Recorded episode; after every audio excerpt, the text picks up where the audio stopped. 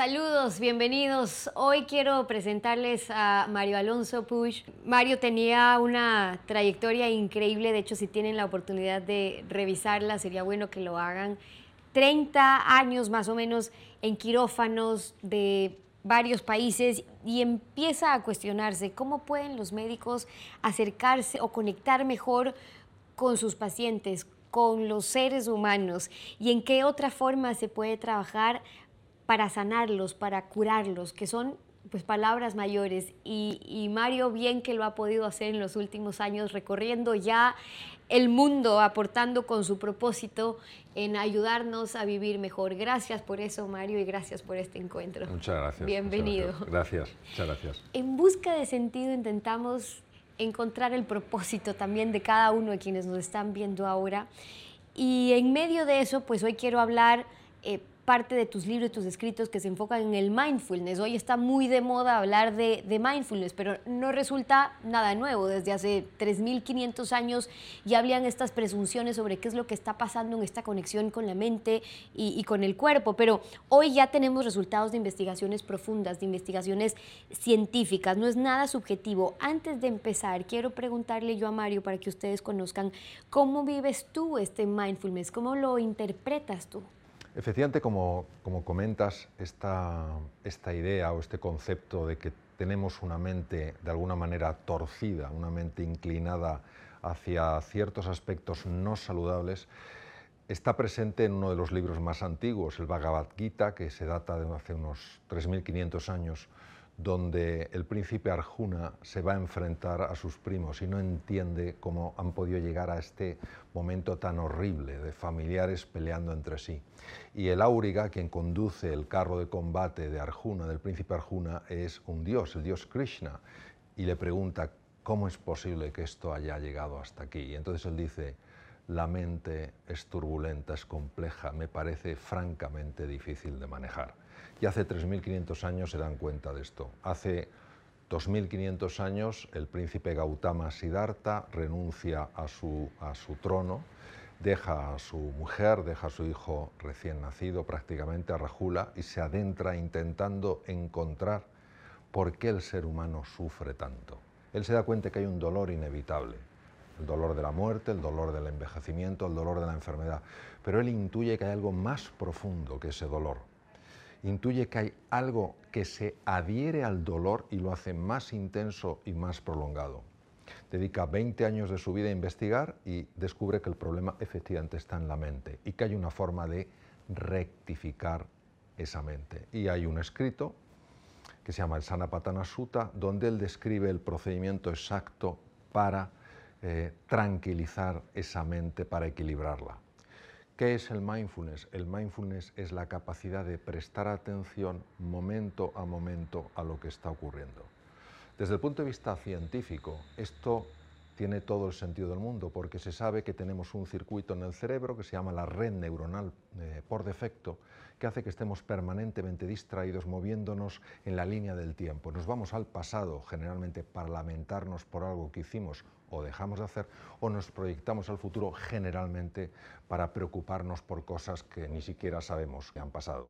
Y hay evidencia, digamos, ya científica sobre eh, cómo están incidiendo ya los manejos, de hecho, de la emoción con el mindfulness. Ahora, tú mismo dices, no es nada nuevo, desde los primeros científicos, incluso ya hay recientes estudios eh, desde Harvard, aquellos científicos que ya empiezan a hacer estos experimentos incluso con el corazón, es decir, una relación directa de las conexiones, de cómo nos ayuda a mantener eh, el equilibrio, de cómo podía haber incluso, y pregunto, problemas de hipertensión en el corazón que ya se veía en experimentos que estaban vinculados con, nuestra mente. Nosotros tenemos una parte del sistema nervioso, se llama sistema nervioso autónomo vegetativo, con dos ramas, el simpático y el parasimpático. Entonces, este circuito del que hablaba antes, el circuito de la red neuronal por defecto, al llevarnos al pasado, a lamentarnos o al futuro, a preocuparnos, genera estados de tensión interior. Esa tensión activa especialmente el sistema nervioso simpático, que es una de las causas por las que sube la tensión arterial, empeora el funcionamiento del sistema inmune, hay trastornos digestivos, etc. Lo que hace el mindfulness es reequilibrar el sistema vegetativo, haciendo que la rama parasimpática, sobre todo lo que se llama el vago anterior, el vago ventral, empieza a tomar mayor protagonismo. ¿Cuál es el efecto? El efecto es una mejora en la tensión arterial, una mejora, por ejemplo, en el manejo del azúcar en las personas diabéticas, una mejora en el funcionamiento del sistema inmune y además dos elementos importantísimos.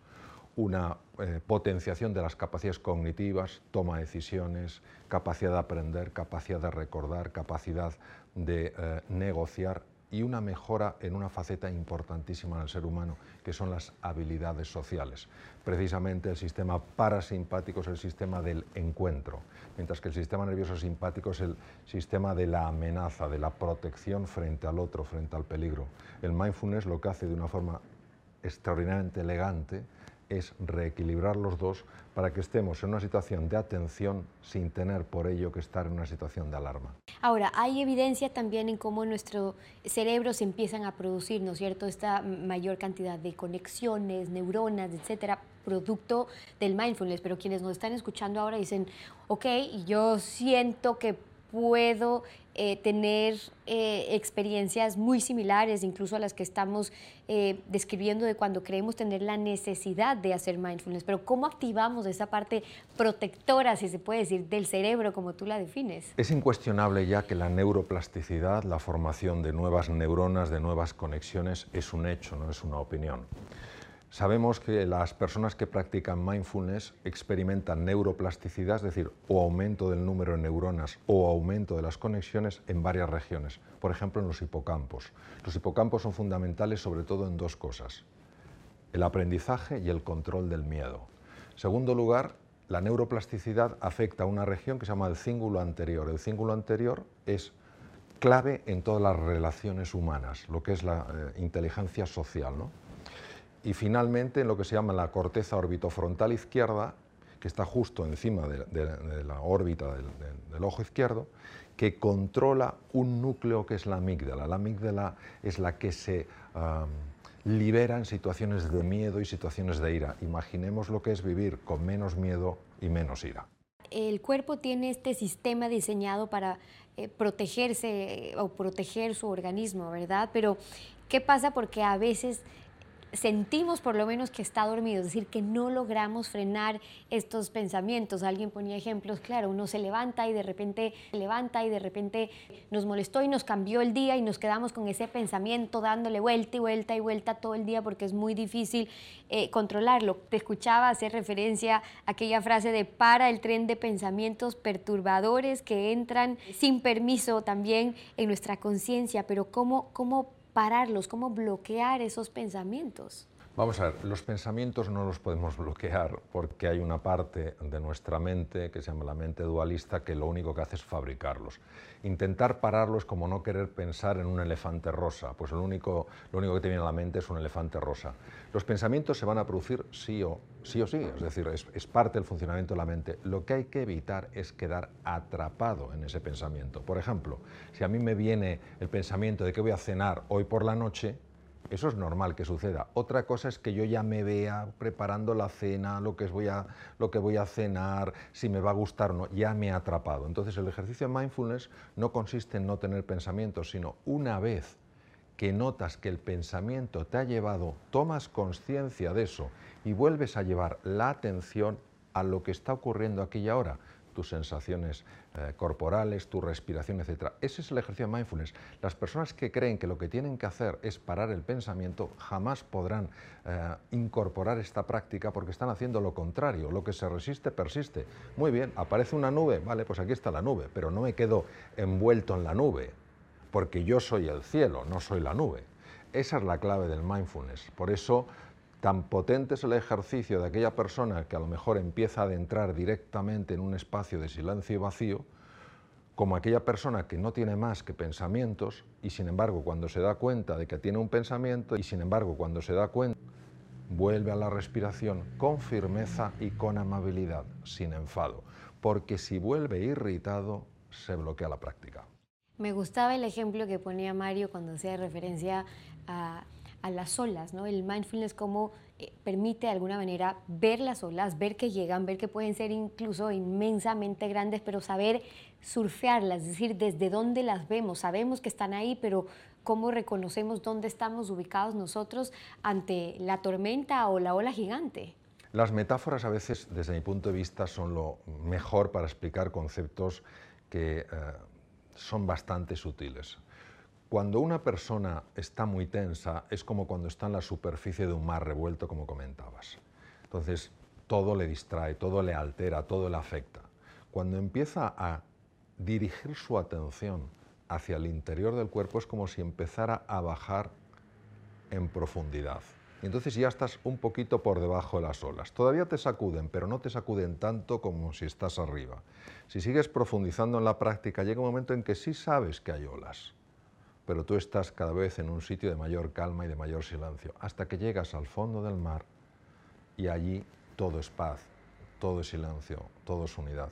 El proceso es fascinante porque además electroencefalográficamente se ha seguido, entonces cuando uno está en plena superficie lo que tiene es un ritmo que se llama alto beta, es un, eh, ritmo muy acelerado. Conforme va bajando es un beta ya más tranquilo, luego pasas a un ritmo alfa, ya estás por debajo de las olas, luego pasas a un ritmo teta, ya estás todavía más abajo y puedes llegar hasta un ritmo delta, lo que pasa es que lo más fácil es quedarse dormido y a veces es difícil eh, reconocerlo por, eh, los potencias eléctricos de, algunos músculos. ¿no?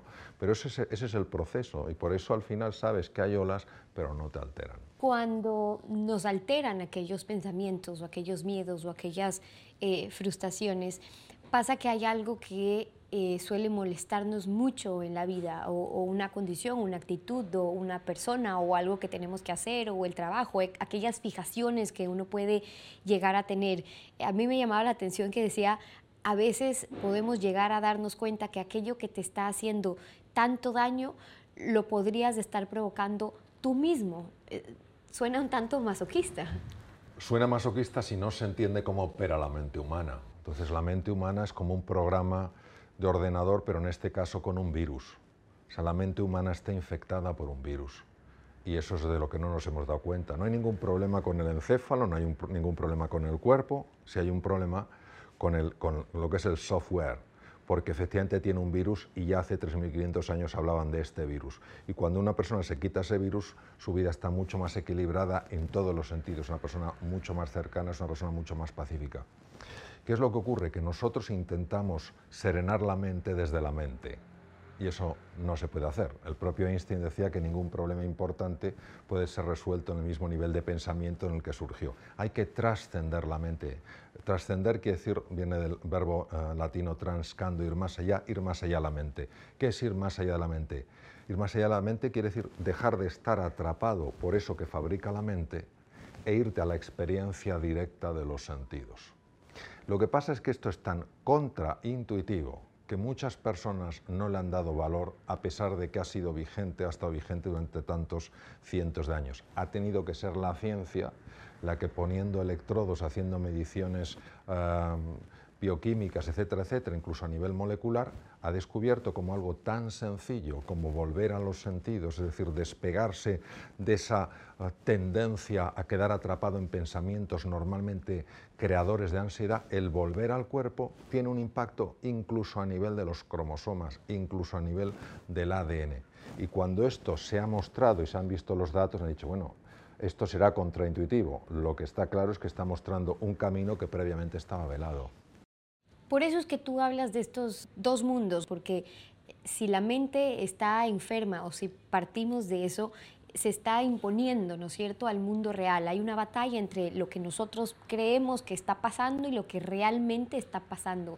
Pero ¿por qué ocurre que, ese mundo eh, irreal creado por nosotros mismos a veces se superpone a la realidad? Bueno, yo creo que mm, la persona para mí que lo ha visto con más claridad fue Platón, hace 2500 años, cuando escribe en el séptimo libro de la República el mito de la caverna y explica que una serie de, esclavos, desde niños, la esclavitud existía en aquella época en Atenas, los niños, los niños hijos de esclavos nacían esclavos, una serie de niños son encadenados con argollas en el interior de una cueva y crecen allí mirando una pared. Hay un fuego, detrás de ellos, que por supuesto ellos no ven, que proyecta unas sombras en la pared, porque hay cosas que pasan delante del fuego. Y ellos llegan a interpretar el mundo como un mundo de sombras. No se les ocurre que haya otro mundo. ¿Por qué es así? porque por alguna razón que hoy desconocemos ha habido un condicionamiento mental. Hemos ido comprando un espejismo y le hemos dado más valor que a la realidad. Y lo curioso es que el mundo real es infinitamente más benévolo que el mundo mental. Si yo me doy un golpe en la calle, me puede doler. Ese es el mundo real.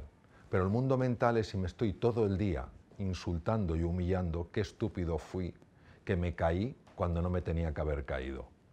Lo que perpetúa el dolor físico, lo que perpetúa el dolor emocional, no es el mundo real, es el mundo mental. Y separar esto, lo que se llama descolapsar la onda, eh, es un término de física cuántica, no es nada fácil, porque claro, es como cómo le explicas a las personas que están dentro de la cueva y que han vivido todo el mundo, toda su vida creyendo que hay un mundo de, de sombras, cómo les explicas que el mundo tiene tres dimensiones y es un mundo en colores, dirían, este se ha vuelto loco.